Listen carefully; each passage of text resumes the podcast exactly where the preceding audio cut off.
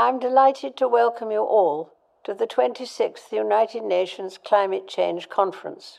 And it is perhaps fitting that you have come together in Glasgow, once a heartland of the Industrial Revolution, but now a place to address climate change.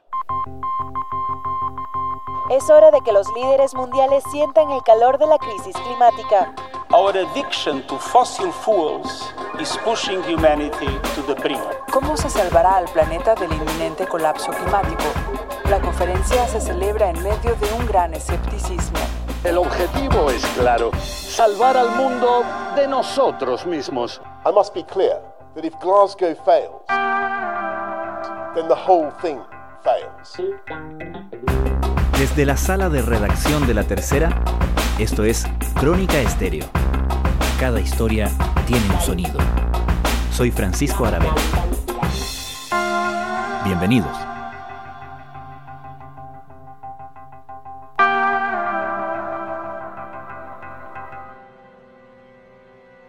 Comenzó el día de Halloween y la historia que cuenta es ciertamente del terror. La conferencia de las partes de la Convención Marco de la ONU sobre Cambio Climático, o COP, inició su edición 26 en Glasgow el pasado 31 de octubre con metas ambiciosas para un oscuro diagnóstico planetario.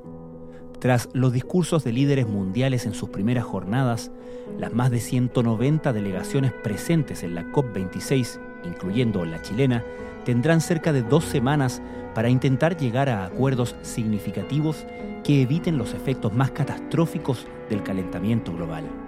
Los primeros días han reportado noticias positivas, como el reingreso de Estados Unidos a la coalición de países que abogaron por incluir la meta de limitar el aumento de la temperatura global a 1.5 grados Celsius en el Acuerdo de París de 2015. Ayer, además, más de un centenar de líderes se comprometieron a terminar con la deforestación para el año 2030 en un acuerdo que incluyó la firma de Brasil. Y 80 países prometieron que para ese mismo año reducirían en un 30% las emisiones de gas metano.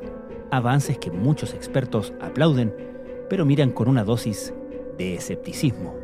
¿Por dónde pasan los puntos centrales que permitirían considerar la COP26 como un éxito o un fracaso? ¿Cuáles son los nudos más difíciles de destrabar? Después del informe del IPCC, que fue el informe de, de ciencias base del cambio climático, hay mucha expectativa del mundo en general que va más allá de las administraciones en que en esta COP se alcanzan acuerdos. Y es porque hay acuerdos que venían desde la conferencia pasada y esa conferencia pasada dejó puntos como el Acuerdo de París abierto.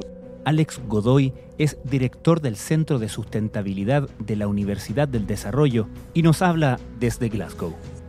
Dicho eso, es como complicado qué es lo que vaya a ocurrir porque las expectativas son precisamente de poder parar esto. Y, el informe del IPCC lo que te dice es que tenemos poco tiempo para tomar las decisiones correctas y para poder curvar esas emisiones que hoy día no hemos curvado, Francisco. Entonces, en ese sentido, digamos, las expectativas son altas. La realidad dista mucho de eso. Hay problemas en la negociación, en qué sentido, en que en un fondo, ponte tú, los países más que llegar a acuerdos sobre el Acuerdo de París se están comprometiendo a otras cosas, como por ejemplo Estados Unidos hace una semana y ayer fue confirmado en el G20 se puso que no iban a ser financiadas nuevas plantas a carbón overseas, que son en otras partes del mundo, como inversiones extranjeras en otras partes, pero también de uso doméstico, con excepto China. Eso es muy bueno, porque en el fondo tiene que ver con financiamiento de nuevas fuentes fósiles, pero eso no habla de la descarbonización actual. Entonces, las expectativas son bajas en términos de que se llegue a acuerdo, pero en términos de un antes y después, Francisco, esto es esto llegó para quedarse. Acá como que no haya espacio para poder decir que esto no es tema o no, o no lo va a ser, digamos. Entonces, en ese sentido, Francisco, yo creo que no va a haber acuerdo en lo esencial, esperemos que sí, pero lo que sí vamos a ver, y esto es sumamente importante, es que esto no hay vuelta atrás. O sea, lo que estamos viviendo, el cambio climático, en términos de acciones, nadie va a poder decir que esto no existe, nadie va a poder hablar, nadie va a poder dejar de hablar de finanzas verdes, nada por el estilo. O sea, en un fondo esto llegó para quedarse y es como que el mundo va para allá y quien no quiera entrar para allá no va a existir en el ámbito multilateral. Y en tu experiencia, ¿cuánto espacio hay para la negociación propiamente tal de estos nudos durante una conferencia como la COP y cuánto ya esté determinado por la posición con la que llegan los países más relevantes en esta mesa de negociación eh, desde antes? Lo que se juega acá más bien son los anuncios. Eh, hay como los espacios de negociación son como, como de último minuto en cosas que ya ya venían dándose hace mucho tiempo. Entonces, la negociación siempre parte un año antes, ya por región, etcétera. Pero en este caso, lo que hemos visto es que Ponte tú más bien es una copa de anuncio. Eh, los acuerdos ya venían más o menos seteados hace como antes, por tanto, quizás en como los últimos anuncios de lo que se va a hacer y de lo que se va a pedir y por eso te digo que, que, todo esto ya está jugado. O sea, en el fondo mm. no, no, creemos tenga que pasar un milagro para, para, poder llegar a un acuerdo con el artículo 6, que es de los mercados de carbono de transición o los mercados de, de, no transición. Pero lo que sí el ambiente está, y eso es bien interesante, como te repetí en la pregunta anterior, que no hay una vuelta atrás. Independiente de que lo hagamos a la velocidad del Acuerdo de París, que es lo que requiere, no hay vuelta atrás. O sea, que alguien venga a ser, ponte tú, así como Bolsonaro o Brasil, que venga a decir, mira, ocurre esto, no, no hay vuelta atrás, Francisco. O sea, y eso es lo que me ha dejado impresionante, como que nada, o sea, hasta, hasta los chinos están en esta. O sea, en el mm. fondo no es, es, es como bien, bien fuerte mirar eso. One way governments are trying to reduce their emissions is through carbon trading, a market based system that aims to provide economic incentives for countries and businesses to reduce their environmental footprint. Hagamos un poco de, foco, Alex, en lo que menciona de los mercados de carbono. ¿Cuál es el punto central ahí y qué es lo más difícil de acordar?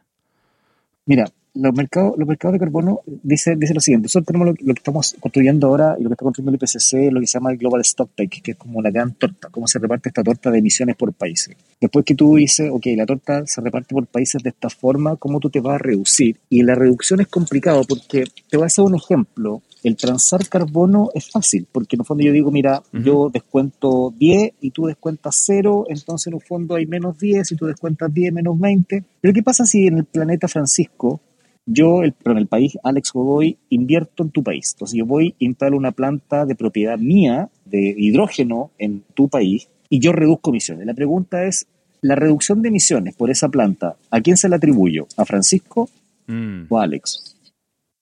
Y eso, fíjate que no es menor, porque si tú tienes, por ejemplo, países como de tu China o Italia, que están en nuestro país y ponen una planta, en, lo que hoy día dice el Acuerdo de París es que esa reducción de emisiones, a pesar de que la planta está en Chile, la reducción le pertenece al país de origen, por ser una empresa estatal. Ya. Porque tú puedes reducir emisiones en cualquier parte del mundo.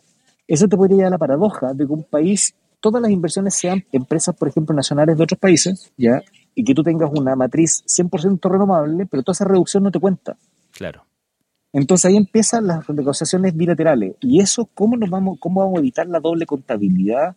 ¿Cómo se va a evitar? ¿Cómo se va a transar? Es un poco lo que está ahí y qué otros mecanismos no financieros vamos a tener. Porque alguien puede decir, mira, yo me quedo con la transferencia tecnológica y tú te quedas con la reducción. Puede ser. Bueno, todo eso no está claro porque aquí hay una contabilidad de cómo se va a hacer, cómo nos vamos a medir, cómo nos vamos a atribuir y cómo vamos a cortar. Y eso es lo que, lo que está en deuda hoy, hoy día y creo que no va a haber no va a haber eh, espacio para eso. El secretario general de la ONU, Antonio Guterres, ha subrayado que se trata de salvar a la humanidad en un momento en el que está acabando su tumba. The UN Climate Summit is something like a giant exercise in peer pressure, with world leaders supposedly egged on by each other to go further and faster at cutting greenhouse gas emissions. Y para gestionar esos acuerdos, Alex, son solamente instancias bilaterales o hay algún tipo de eh, autoridad más allá, naturalmente, del foro, como la COP eh, y, en ese sentido la comunidad internacional, pero no hay terceros actores que, por ejemplo, permitan generar algún tipo de arbitraje al respecto? Eh, no, no, porque la, idea de que los sean acuerdos multilaterales es precisamente un, acuerdo de, actividad colectiva, digamos lo que tú estás diciendo suena bastante autoritario, aunque tú no creas, pero y eso no es el origen de, no, es el origen de, Naciones Unidas, digamos, que tienen que hacer acuerdos, acuerdos multilaterales cooperativos. y los países deben cooperar entre ellos para poder reducir emisiones porque el problema es global. Entonces no existe ese ente que, que la gente dice, bueno, alguien que ponga orden, ¿cachai? Como la política del orden.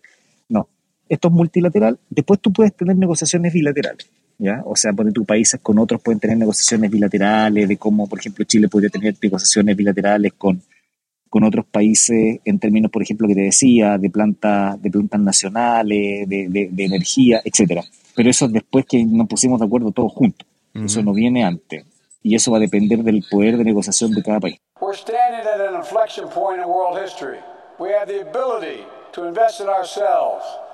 ¿Cuán relevante, más allá de lo evidentemente importante en términos eh, de titular, de noticia, la información que se dio a conocer ayer respecto a la decisión de Estados Unidos de volver a unirse a esta coalición de altas ambiciones, podemos decir, de, la, de las Naciones Unidas respecto de la meta del aumento del 1,5 grados Celsius, eh, que era un punto importante y clave en, el, en los acuerdos de París? A ver, entre comillas, es súper bueno y, y, de hecho he estado como cerca de la, de la, delegación norteamericana. Es la voluntad de, de, John Kerry y de John Biden, uh -huh. de entrar en, de nuevo en, claro. un actor político multilateral relevante en estos temas y que viene con la, con la política del Partido Demócrata. Es, tiene cosas de buenas y malas, porque la, lo bueno es que el, Estados Unidos es el segundo gran emisor de, de emisiones de de efecto invernadero y por lo tanto esto va a condicionar muchas relaciones bilaterales y comerciales con otros países. Y eso hay que tenerlo como bien, esto no es solamente eso lo que yo reduzco, sino que esto va a llevar a una política de Estado en Estados Unidos con respecto a cómo va a ser su negociación bilateral con otros países. Uh -huh. Eh, en el caso de los países más chiquititos como nosotros no tenemos mucho que dialogar, pues si somos chiquititos, pero por ejemplo, el cómo va a ser la relación de China-Estados Unidos o Estados Unidos-India es lo que va a ser muy relevante. Bueno, ayer los, los indios se comprometieron en, acá en COP a hacer carbón neutral al 2070. Para muchos es insuficiente, por ejemplo, y podríamos decir que sí, porque para el 2050 necesitamos que bajen las emisiones pero es un precedente bastante bueno porque el hecho de que se hayan comprometido significa que no se pueden retirar de lo comprometido, eso es lo bueno. Y segundo, que tú siempre puedes acelerar las metas, de acuerdo a un cambio tecnológico. Entonces, a pesar de que la, las metas no van con la, con fecha, significa que hay un cambio de actitud y puede que haya existido algún tipo de negociación de transferencia tecnológica detrás o de ayuda económica, que nosotros nunca vamos a ver, pero, pero firmo, ¿vale? no vamos a ver qué hubo detrás. El tema es cómo es la relación con China y cómo es la relación con otros países. Y la transacción ahí va a ser de que Estados Unidos vuelva a ser un actor global importante, Francisco, quizás uno de los líderes en, en, este, en este tema y vamos a ver qué va a pasar, especialmente con, con otros países como los más grandes. En este caso, eso significa que inversiones de Estados Unidos en Chile, en otros países, son los que tienen que empezar a llamar la atención, la relación ciencia y tecnología, transferencia, es lo que deberíamos empezar a pensar hoy día el optimismo prudente de Boris Johnson y las críticas del presidente estadounidense Joe Biden a China por no hacer acto de presencia han marcado las intervenciones de este martes en la COP26 de Glasgow. Hablabas del caso de China, que es bastante importante, no solamente por su gran peso, eh, su magnitud en eh, sus emisiones, sino que evidentemente en términos geopolíticos y cómo eso va determinando eh, los compromisos que establezcan otras grandes potencias. ¿Sabemos detalles de cómo China se ha subido este carro, por así decirlo, y qué efectos está teniendo eso en, en la comunidad? Fíjate que tiene de, dulce y a gras, porque uno espera de que China disminuya su, su emisiones lo más pronto posible de aquí al, al, al 2050, pero complicado porque China está montando toda una industria verde y, y, tienen brotes verdes que uno dice esto va para allá, la producción de energías renovables como eólica y las principales manufacturas de plantas solares y de, de paneles fotovoltaicos y luces LED, es la fábrica del mundo. Uh -huh. Pero esa fábrica del mundo sigue funcionando a carbón. Shanxi Province in central China pumps out more than a billion tons of coal each year. The dusty hills around the city of Datong have earned it the nickname China's coal capital. Por lo menos que ya hayan dicho ellos de que van a salirse del carbón overseas, significa financiar cosas más allá de los océanos, es algo sumamente relevante porque marca de que ahora China no va a financiar plantas de carbón en ninguna parte del mundo, pero van a seguir funcionando con las propias. China sigue siendo muy ineficiente a la hora de gestionar la contaminación, y esto es algo que tiene mucho que ver con su alta dependencia del carbón como combustible para sus centrales eléctricas. La, la pregunta es, ¿ellos van a seguir funcionando con la de ellos? ¿O vamos a ver un shutdown pronto, como dicen acá en inglés, lo ciútico, de que de repente China va a llegar y va a decir, ya se acabó el carbón, y nos pasamos a gas natural, nos pasamos a fuentes renovables. Y eso podría generar un, cambio geopolítico de manufactura y de producción radical a nivel mundial. Entonces, yo creo que en realidad la política china habla más de su relación política o geopolítica con otros países que de su intención de ser verdes o no. Hay que pensar en una postura más bien de posición geopolítica y de, gobernanza mundial. Y ahí yo creo que ellos están negociando de esa forma. Y creo que van a negociar hasta el último minuto. ¿Qué otros países, qué otras delegaciones son eh, determinantes ahí respecto de los acuerdos que se puedan, que se puedan alcanzar? Porque te pongo ejemplos, se dice que Países como Brasil, México, Australia y Rusia tienen planes que no están en línea con los acuerdos eh, de París.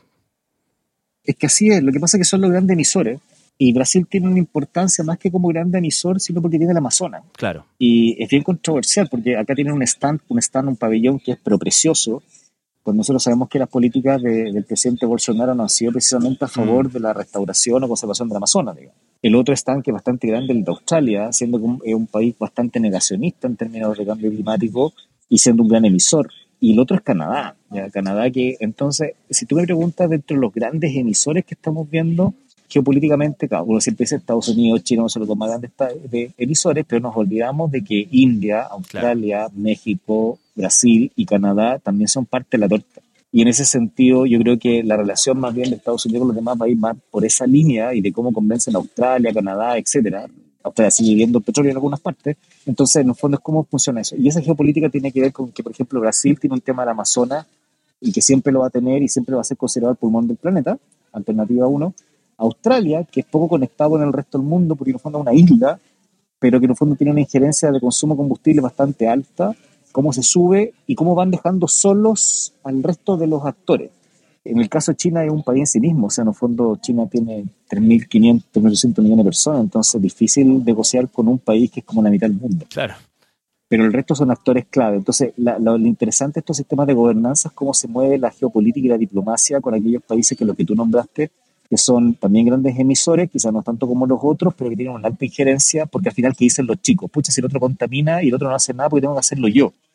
Y si uno lo analiza, claro, el, argumento no es válido, porque en eso no significa porque el otro sea inmoral, yo voy a ser inmoral.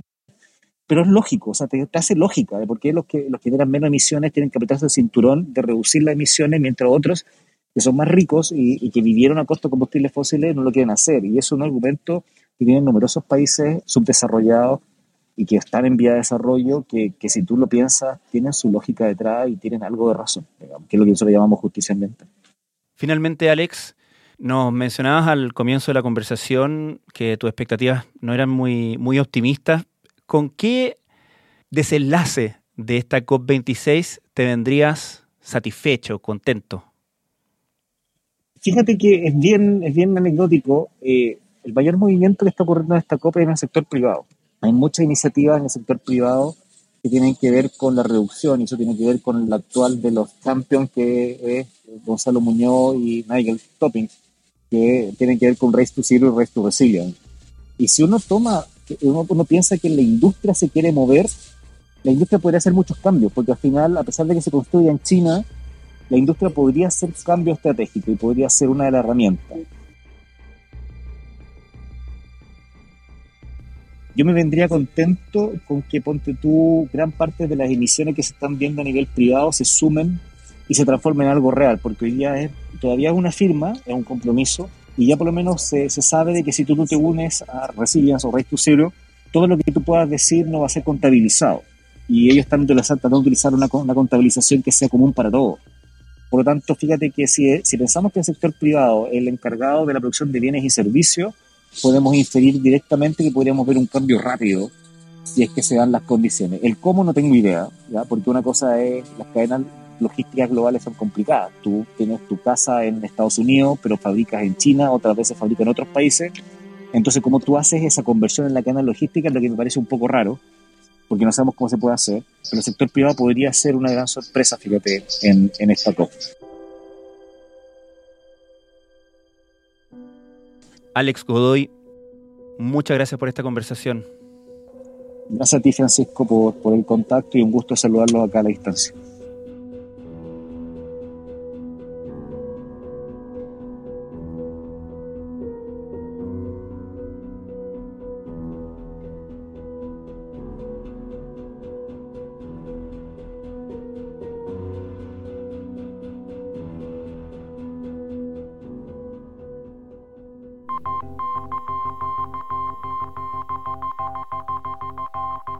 Crónica Estéreo es un podcast de la tercera. La producción es de Rodrigo Álvarez y la edición de quien les habla, Francisco Aravena. La postproducción de audio es de Michel Pobletti. Nuestro tema principal es Hawaiian Silky de Sola Rosa, gentileza de Way Up Records. Nos encontramos pronto en una nueva edición de Crónica Estéreo.